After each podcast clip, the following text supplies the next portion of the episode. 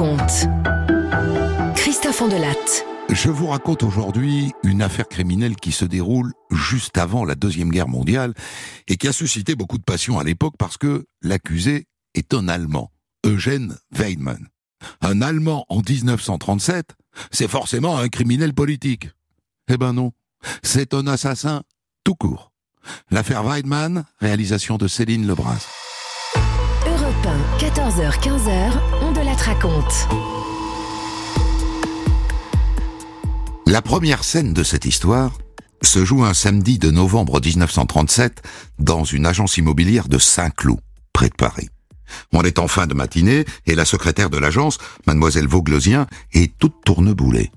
Son patron, monsieur Lezobre, est allé faire visiter une maison à Vaucresson tôt ce matin. Il aurait dû revenir à l'agence. Depuis aucune nouvelle. Je ne comprends pas. Enfin, quand je l'ai vu partir ce matin dans sa voiture, il m'a dit, je vais prendre le client à la gare, il a l'air vraiment intéressé. Ça ira vite, il a dit. Oh, ça m'inquiète. C'est pas le genre à être en retard, monsieur Lezobre. Les heures passent. Le soir, monsieur Lezobre n'est toujours pas là. Alors mademoiselle Vauglosien prévient la police. Vous pouvez me donner l'adresse de cette maison qu'il est allé faire visiter, mademoiselle? Oui, bien sûr, sur le champ. Alors voilà, la villa s'appelle Mon Plaisir. Elle est avenue de Longchamp à, à Vaucresson. Retrouvons-nous là-bas demain matin, si vous le voulez bien, mademoiselle.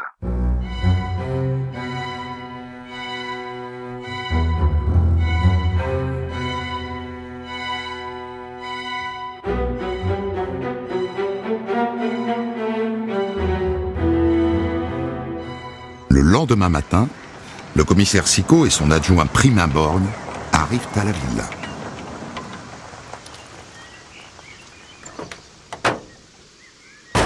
T'as vu? Les volets sont fermés. Et la porte aussi. Ah bonjour mademoiselle. Vous êtes mademoiselle Vauglosien Oui, bonjour. Vous avez les clés, vous pouvez nous ouvrir Elle leur ouvre. Et ensemble, ils pénètrent dans la maison. Ils font le tour des pièces une par une. Et ils descendent à la cave. Oh merde Dans la cave, un homme est couché sur le ventre, mort, les poches de son par-dessus retournées. Je crois que le voilà, votre patron, mademoiselle. On dirait qu'il a pris une balle dans la nuque. À bout portant, je dirais. Et qu'on lui a fait les poches. Dites-moi, mademoiselle, savez-vous avec qui il avait rendez-vous précisément, votre patron? Non. Mais d'après ce qu'on m'a dit, le monsieur avait un accent allemand. Et je crois qu'il a laissé sa carte de visite à l'agence. Et cette carte, vous savez où elle est? Oh, certainement. Elle doit être dans le dossier.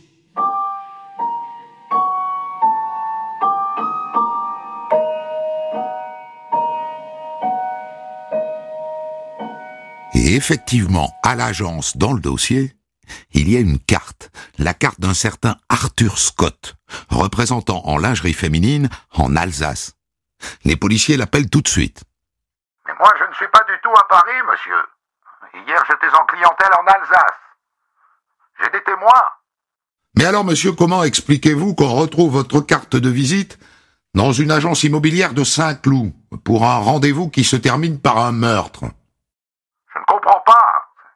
Ces cartes de visite, je viens de les faire imprimer. Je, je n'en ai donné qu'une seule. Et à qui? À mon neveu, Et il s'appelle comment, votre neveu? Fritz. Fritz Frommer. Et il crèche où, ce Fritz Frommer Il habite à Paris, à l'hôtel. Rue Saint-Sébastien, dans le 11e. Les policiers foncent rue Saint-Sébastien. Bonjour, madame. Nous sommes de la brigade mobile. Avez-vous parmi vos clients un certain Fritz Frommer Oui Oui, il a bien une chambre ici Mais je l'ai pas vu depuis huit jours. Huit jours? Mais c'est exactement la date du meurtre.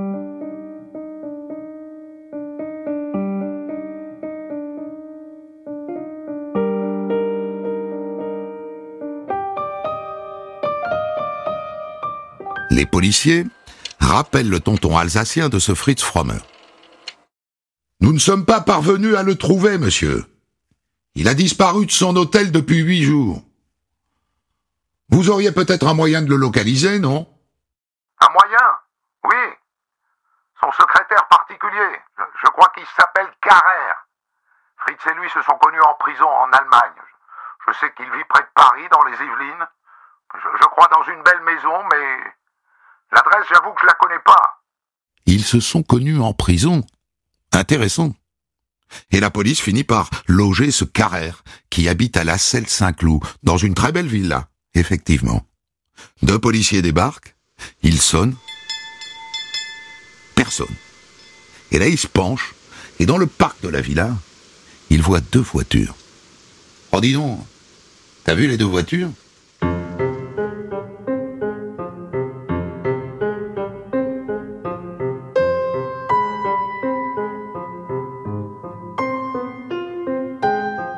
Une Celta 4 et une Viva Stella. Et elles ont toutes les deux la même immatriculation. Mais surtout la Celta 4. Ce serait pas la voiture de l'agent immobilier Le Zobre qui a disparu? Nom de Dieu. Il décide d'attendre que ce Carrère rentre chez lui.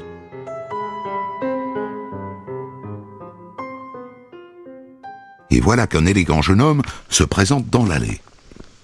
Bonjour, monsieur. Le type n'a pas l'air du tout inquiet. Pour vous dire, en avançant vers eux, il s'arrête même pour caresser son chien. Puis-je vous aider, monsieur? Oui, nous cherchons monsieur Carrère. C'est moi? Que puis-je pour vous? Euh, Nous travaillons pour les contributions directes, les, les impôts, si vous voulez. On peut se parler? Je vous en prie, entrez. Sauf qu'une fois dans le salon, vous pourriez me montrer votre carte Sans doute avez-vous une carte des contributions directes, non? Non. Ils n'ont que des cartes de police, évidemment, et c'est celles-là qu'ils sortent. Mais en les voyant, le Carrère ne manifeste aucune émotion. Et vous, monsieur? Vous pouvez nous montrer vos papiers? Le type, toujours aussi souriant, met alors la main dans la poche intérieure de son veston, et il en sort une arme. Les voilà, mes papiers il leur tire dessus.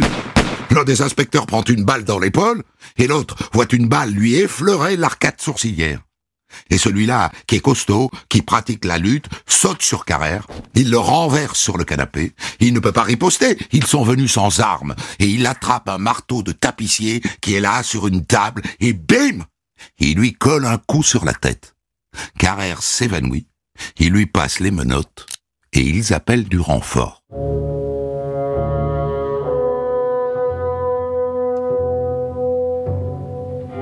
Et voilà donc monsieur Carrère dans les locaux de la brigade mobile de Versailles.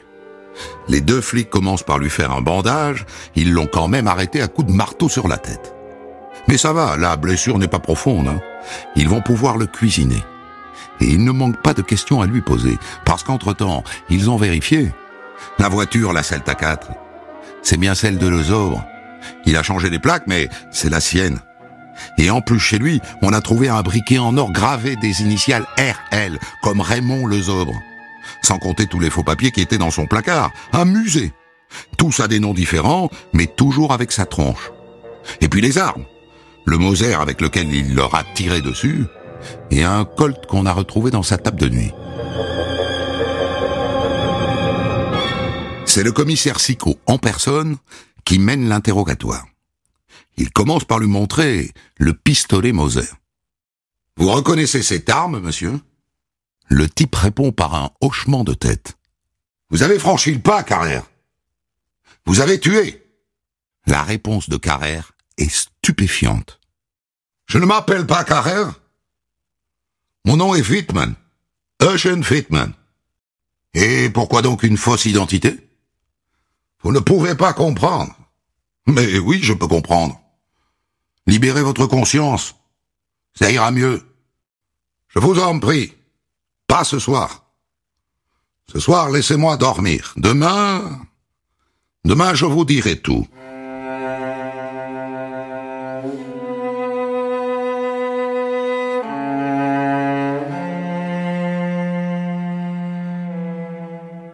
Le lendemain matin, Widman, puisque c'est son nom, est en pleine forme. Le commissaire Sicot sent tout de suite qu'il a envie de parler, de déballer son histoire, et il va le faire poliment, calmement, comme quelqu'un qui se soulage d'un très lourd secret. Alors, pour commencer, pouvez-vous me donner votre nom, prénom, lieu et date de naissance, s'il vous plaît? Je m'appelle Eugène Feitman. Je suis né en 1908 à Francfort, en Allemagne. Autant faut le dire tout de suite, j'ai fait de la prison en Allemagne. Et puis je suis parti au Canada, j'ai fait de la prison là-bas aussi. Et quand je suis rentré en Allemagne, j'ai été condamné à cinq ans de prison.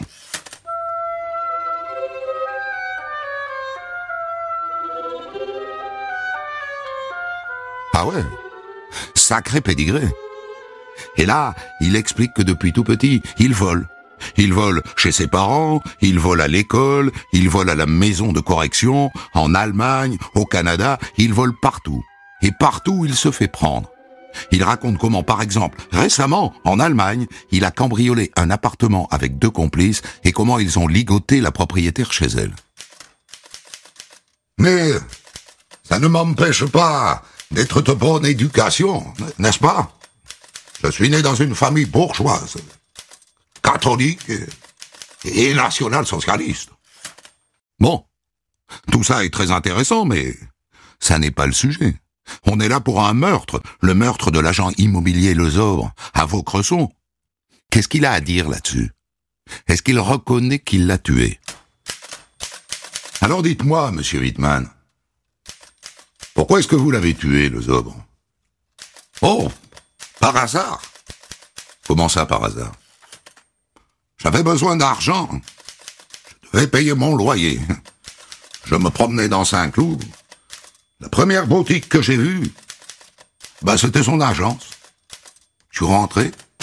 J'ai pris un rendez-vous pour visiter tes filles là. Je me suis dit qu'il aurait de l'argent sur lui. Et là, arrêt sur image. Parce que le type a dit ça sans aucun affect apparent. Aucun. Je lui ai donné rendez-vous à la gare de Vaucresson. Il est arrivé avec sa voiture. On est allé à la fila. Et une fois dans la cave, il est passé devant. J'ai sorti mon Mauser et j'ai tiré une balle dans sa nuque. Et il est tombé dans un coup. Il avait beaucoup d'argent sur lui. Il avait cinq mille francs. Et j'ai pris aussi son briquet et je suis rentré avec sa voiture.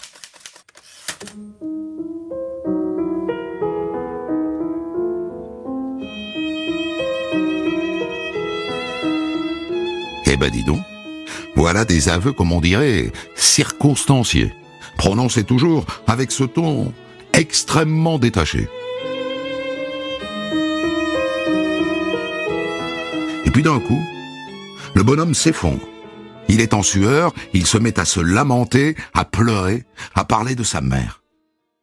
Ma pauvre, ma pauvre mère, comme elle va souffrir à cause de moi? Le commissaire Sicot, qui est un brave homme, essaye de le calmer. S'il vous est trop pénible de parler, monsieur Wittmann, peut-être pourriez-vous écrire votre confession, hein? Tenez. Voilà un crayon et du papier. Prenez. L'autre prend le crayon, et sur le papier, il écrit Jean de Coven, qu'il faut lire en vérité à l'américaine, Jean de Coven. Et le commissaire Sico n'en revient pas parce que Jean de Coven, c'est une américaine qui a disparu il y a cinq mois. Ils n'ont aucune piste. Ça serait donc lui.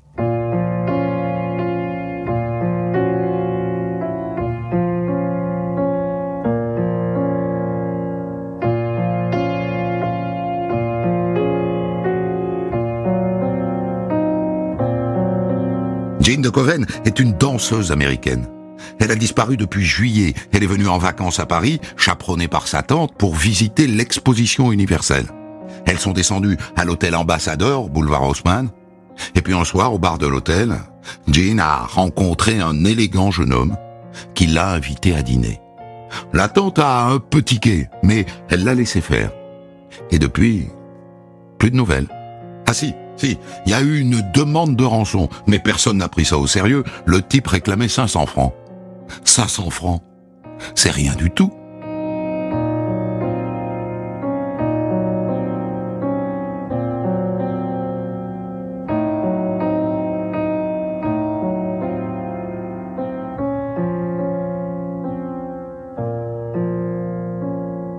Honnêtement, au début, les policiers ont pensé à un coup de foudre, quoi.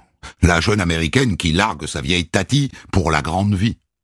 Mais, avec les pressions de la famille de Jean, et par ricochet celle de l'ambassade américaine, il a bien fallu se lancer dans une enquête. Pour vous dire, on a même retrouvé au fin fond d'un bordel de Tanger au Maroc une américaine prénommée Jean, mais qui n'était pas la bonne. Et depuis, il faut bien reconnaître que les policiers de la brigade mobile ont mis le dossier de Coven en dessous de la pile. Et voilà que ce Widman vient d'inscrire son nom, rien que son nom, sur une feuille de papier. Qu'est-il arrivé à Jean de Coven, monsieur Widman? Je l'ai étranglé. Et pourquoi? Je ne sais pas, ça. Ça a dérapé.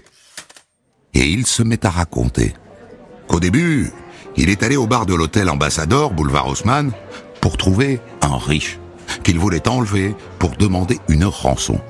Il était dans le canapé. Elle est venue s'asseoir à côté de lui, jeune, blonde, mince, le teint râlé, toute excitée d'être à Paris.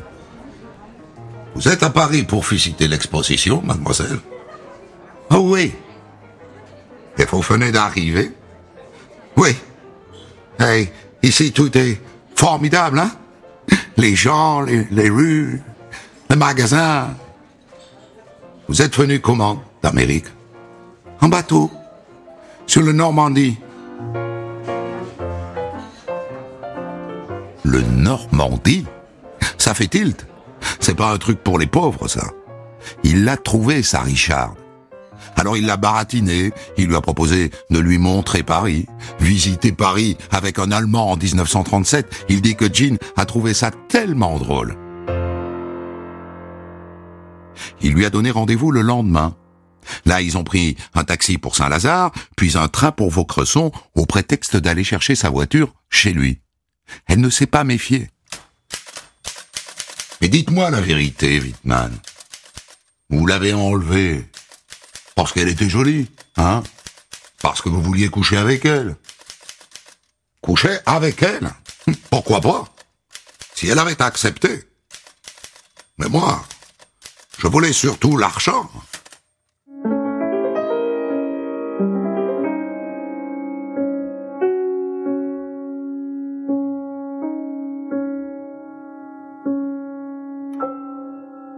Il dit que quand ils sont arrivés chez lui, elle était surexcitée.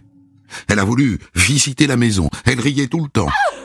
Qu'ensuite, il lui a servi un verre et que dedans, il a mis du chloral, un sédatif. Qu'elle s'est endormie et qu'il s'est endormi lui aussi. Quand je me suis réveillé, elle était en train de fouiller ma veste pour prendre mon arme. Je me suis jeté dessus. Euh, je l'ai étranglé. Et qu'avez-vous fait du corps? Je l'ai enterré sous le perron, chez moi. Vous la trouverez facilement. Je n'ai pas creusé profond. Mais s'il vous plaît, ne ramenez pas là-bas. Je pourrais pas supporter. Ultra sensible, le tueur.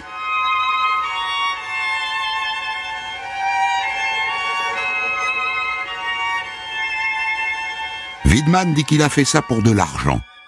Mais de combien parle-t-on?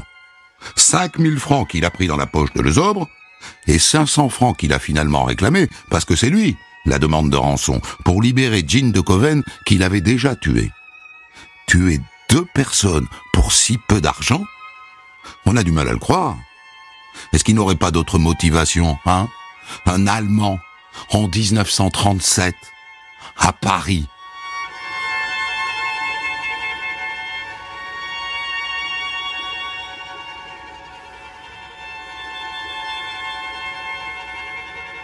La question est légitime. Les nazis sont au pouvoir en Allemagne. Alors Eugène Widmann est-il un sous-marin d'Hitler à Paris? Il y a un monde fou qui traînent dans la capitale à cette époque. Il y a des réfugiés allemands, des Polonais, des Tchèques, des Juifs, des communistes, des anti-nazis, des espions. En veux-tu, en voilà. C'est aussi la guerre en Espagne. Bref, Eugène Widman dit qu'il tue pour voler. Mais est-ce que c'est vraiment sa seule motivation? Pourquoi est-ce que vous êtes venu en France, monsieur Widman Parce que j'ai rencontré deux Français en prison. Million et Blanc. Et on avait des projets. Dès que je suis sorti de prison, je suis venu les rejoindre.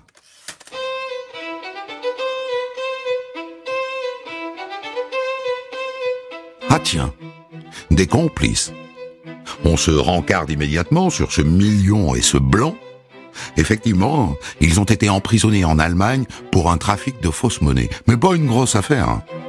Million est un fils de bonne famille de 27 ans, propriétaire de son appartement, avec une tati qui subvient à ses besoins. Il n'a jamais travaillé, mais il n'a pas d'attache politique particulière.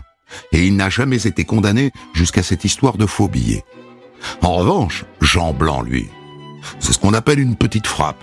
Né dans la misère à Saint-Maur, ancien des chasseurs d'Afrique, l'oiseau fréquente la pègre, mais à petit niveau. Et toujours rien de politique.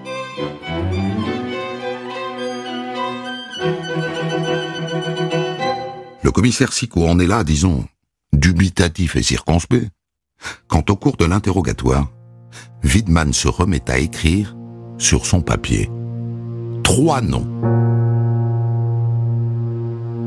Koufi, Leblon et Frommer. Des gens qu'il aurait tués Aussi Trois de plus Ça ferait cinq Nom de Dieu.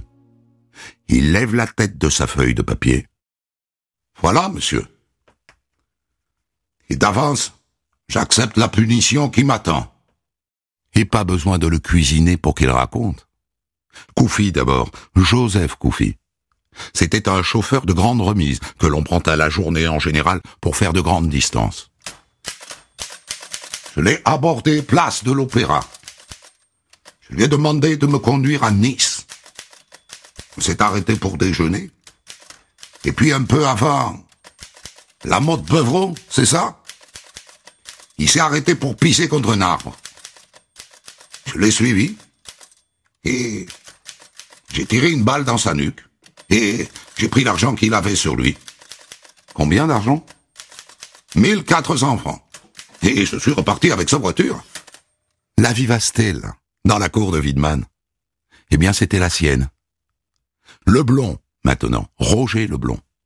Widman raconte que c'est Millions qu'il a tué. Il avait 5000 francs sur lui. On a partagé.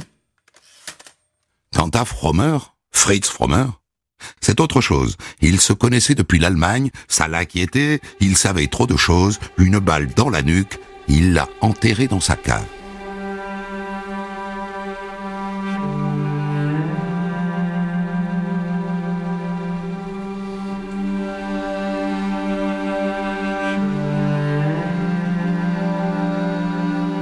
Voilà. Ça fait donc cinq meurtres. Et plus tard, pendant l'instruction, ça fera six, parce qu'un jour, il dira « Ah J'avais oublié Madame Keller, Janine Keller. » Celle-là, il l'a attirée en lui promettant un poste d'infirmière auprès d'une riche anglaise. Butin 100 francs. Il a tué cette fille pour 100 francs. Et une fois de plus, euh, il vient d'avouer ses crimes tranquillement, sans émotion, sans, sans affect, calmement, poliment, sans jamais se départir d'une sorte d'élégance. Et non, ses motivations ne sont pas politiques. Il n'est pas un sous-marin des nazis à Paris. C'est juste un tordu. C'est juste un bretzingue. Un type qui tue pour remplir son porte-monnaie. Rien de plus. Mais rien de moins.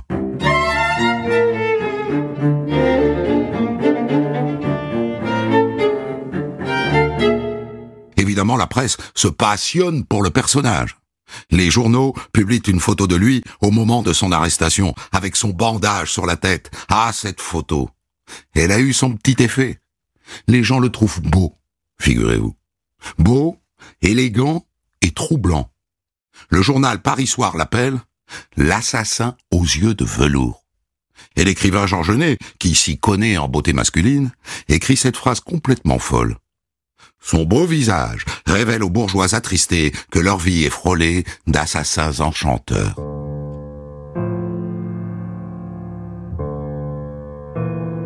Le délire. Et le fait qu'il soit allemand, évidemment, rajoute au mystère. Vous êtes vraiment certain que ça n'est pas un nazi? Parce qu'on en est toujours là. Hein. Il n'y a dans ses aveux pas l'once d'une motivation politique, mais on n'arrive pas à croire qu'un Allemand si beau, si élégant, si troublant, ne soit pas un envoyé du diable. Ça serait la cerise sur le gâteau, un espion d'Hitler. C'est beaucoup plus excitant qu'un psychopathe.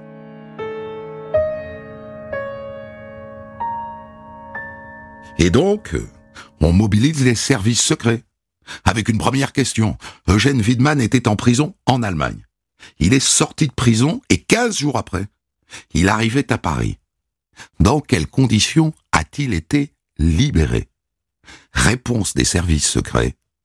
Il a été libéré par la Gestapo. Hein, hein. On vous l'avait dit On y revient. La presse adore ce rebondissement. Paris Soir titre à la une. Widman est-il un agent nazi? Alors que lui, je vous le rappelle, dit qu'il se retrouve à Paris depuis sa sortie de tôle parce qu'en prison, il s'est accoquiné avec deux Français. Rien de plus.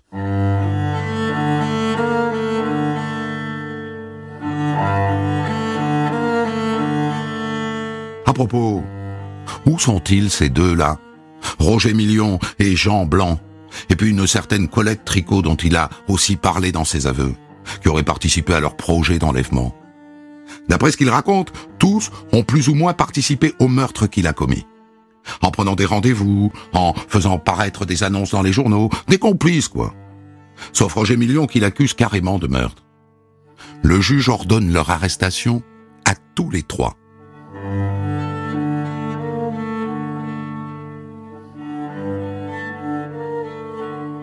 Colette Tricot est la première arrêtée. Emmenée devant le juge, elle éclate en sanglots. Je, ne savais pas, moi, ce qu'il allait faire après. Elle fait plus pitié qu'autre chose. Elle s'est fait embarquer là-dedans sans rien comprendre.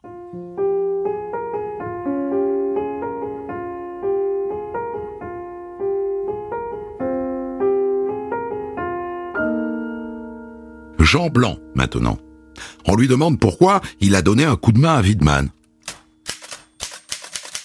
Oh ben, c'est parce que je m'ennuie, hein. Vous vous ennuyez. Bah ouais, ça m'a occupé. Quant à Roger Million, lui, il nie avec vigueur. Je n'ai pas tué ce Leblanc. Il ment, enfin, c'est lui qui l'a tué. Ce qui est amusant, c'est ce que le juge écrit dans son petit carnet après avoir interrogé Roger Million. Petite frappe, fripouille prête à tout.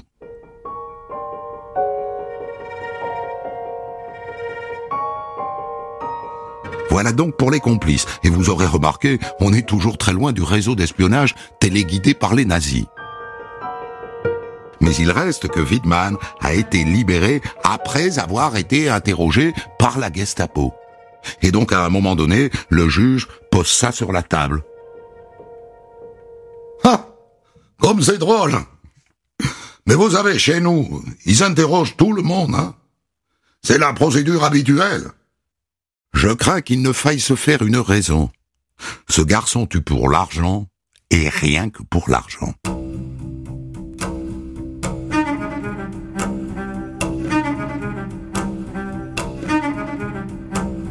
En attendant, dehors, la passion pour cette affaire ne faiblit pas. Par exemple, vous vous souvenez de la sixième victime, celle qu'il avait oubliée Janine Keller, c'est une femme de chambre qu'il a recrutée par une fausse annonce dans laquelle il disait chercher une dame de compagnie. Il l'a enterrée dans une grotte en forêt de Fontainebleau, la grotte dite des brigands. Au cours de son instruction, le juge organise une reconstitution sur place. Eh bien, figurez-vous qu'à cette occasion, un marchand a l'idée de faire fabriquer des cartes postales. Grotte des brigands où l'assassin allemand Widman tua Janine Keller. Et le jour de la reconstitution, Il en vend comme des petits pains. Gros succès. Et en sortant de la grotte, le commissaire Sicot et le juge Berry s'arrêtent pour dédicacer les cartes postales. Vrai de vrai. hein. Je ne vous raconte pas de sornettes. Quel cirque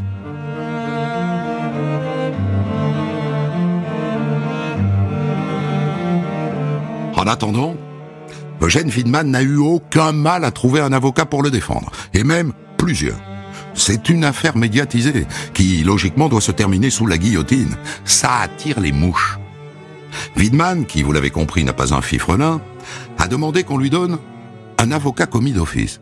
Eh bien, c'est le bâtonnier du barreau de Versailles, maître Planty, surnommé le bâtonnier Soleil, qui se désigne lui-même. Le saligo se sert le premier. Maître Floriot, la star du barreau de Paris, est furieux. Et il finit par se faire engager lui aussi par la famille. Et de deux. Mais ça n'est pas fini, hein. Un autre ténor rejoint la défense de Widman, maître Moreau Giaferi, un antifasciste déclaré. Ça, c'est finement joué. Parce que s'il le défend, c'est qu'il n'est pas nazi. Donc, Eugène Widman ne va pas manquer d'avocats. Mais, après tout, il risque sa tête.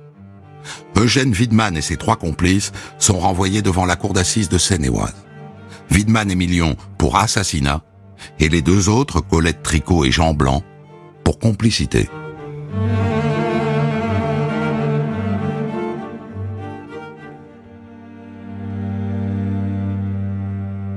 Le procès s'ouvre le 13 mars 1939 à Versailles, six mois avant le déclenchement de la Deuxième Guerre mondiale. C'est un procès très suivi. Je vous l'ai dit, depuis le début, la presse s'est passionnée pour cette affaire. Et d'ailleurs, le quart des places dans la salle d'audience est réservé aux journalistes. Et pour l'occasion, les PTT ont rajouté dans le palais de justice 10 cabines téléphoniques et 40 téléphones. Et sur le banc de la presse, il y a du beau linge. Lazareff, le patron de Paris Soir, a dépêché l'écrivaine Colette. L'avant-veille du procès, elle a déjà écrit un grand article sur le bonhomme. Elle se demande comment il va se présenter après 15 mois de prison. Qu'a fait la détention de ce jeune homme, dont les aveux épouvantables, une fois qu'il fut pris, se succédèrent avec une sorte d'abondance bondissante? Qu'aura-t-il de commun, ce prisonnier bouffi et diminué par la privation de lumière solaire, avec le jeune homme que ses victimes et les témoins de ses crimes s'accordaient à trouver séduisant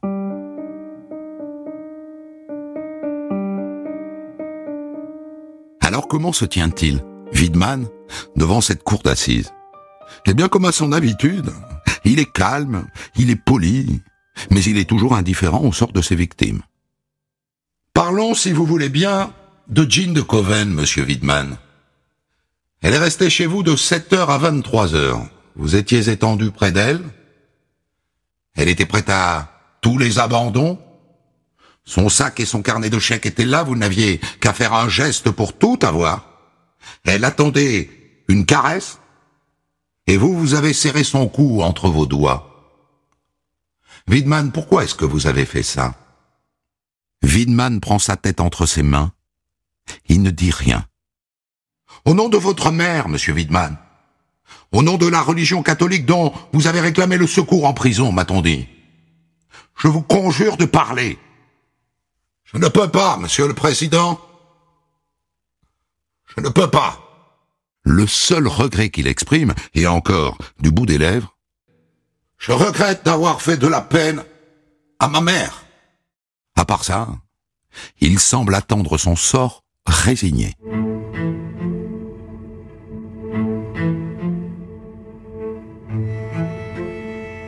Les psychiatres le qualifient de dégénéré supérieur, autrement dit dégénéré, mais intelligent. Mais il le déclare responsable. Maître Moreau Giaferi plaide pendant deux heures et demie. Sa plaidoirie est un long pamphlet politique. Eugène Widman est une victime du système nazi, est une victime de l'âme germanique. Beau discours, mais assez éloigné du sujet, néanmoins.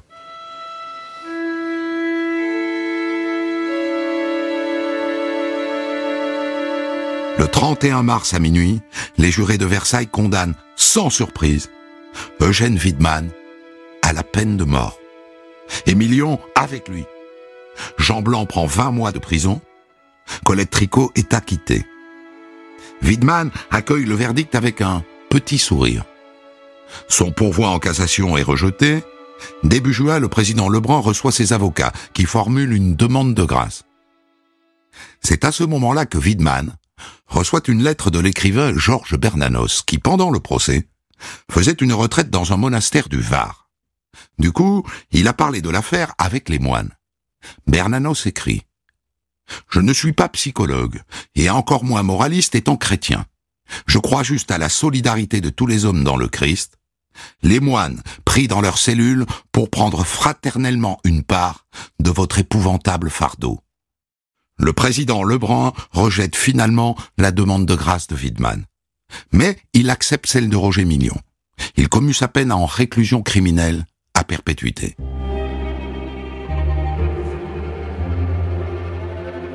Dans la soirée du 16 juin 1939, on installe la guillotine place Louis Barthou devant le palais de justice de Versailles. La foule commence à se rassembler. Les cafés ont obtenu une autorisation d'ouverture tardive. L'exécution est prévue demain matin à 4h30 au lever du soleil. À 4h30 précise, le bourreau Henri Desfourneaux est là, près de la guillotine. Widman lui est amené par deux gardes. Il porte une chemise blanche dont le col a été découpé, et il a les coudes attachés dans le dos et les chevilles entravées. La foule est immense, mais pas un bruit. On installe Widman sur la bascule. Mais l'aide du bourreau ne referme pas assez vite la lunette qui bloque la tête. Alors instinctivement, Widman rentre la tête dans les épaules. L'aide bourreau doit s'y reprendre à trois fois pour refermer la lunette. Ça dure douze secondes. C'est très long. 12 secondes. Et puis, des fourneaux activent la manette, qui fait tomber la lame. Et juste après, on voit des femmes venir tremper leur mouchoir dans le sang de Wittmann. Elles prétendent que c'est bon pour la fertilité. On ramasse la tête, on ramasse le corps, on dépose le tout dans un cercueil que l'on va inhumer au cimetière des Gonards Versailles. La semaine suivante, des photos de l'exécution paraissent dans Paris Match. Elles sont tirées d'un petit film que deux cinéastes amateurs sont parvenus à tourner depuis les fenêtres d'un immeuble voisin. Un petit film muet que vous trouverez facilement sur Internet et qui va changer le cours de l'histoire parce que l'épisode de la tête que l'on n'arrive pas à faire entrer dans la lunette a beaucoup choqué. Et devant l'ampleur du scandale, le président du conseil Daladier ordonne que désormais les exécutions aient lieu à l'intérieur des prisons.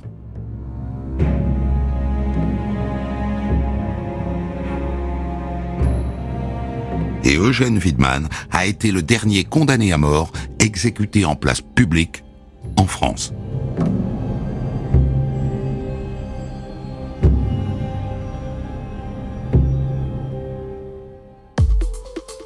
Des centaines d'histoires disponibles sur vos plateformes d'écoute et sur europe1.fr.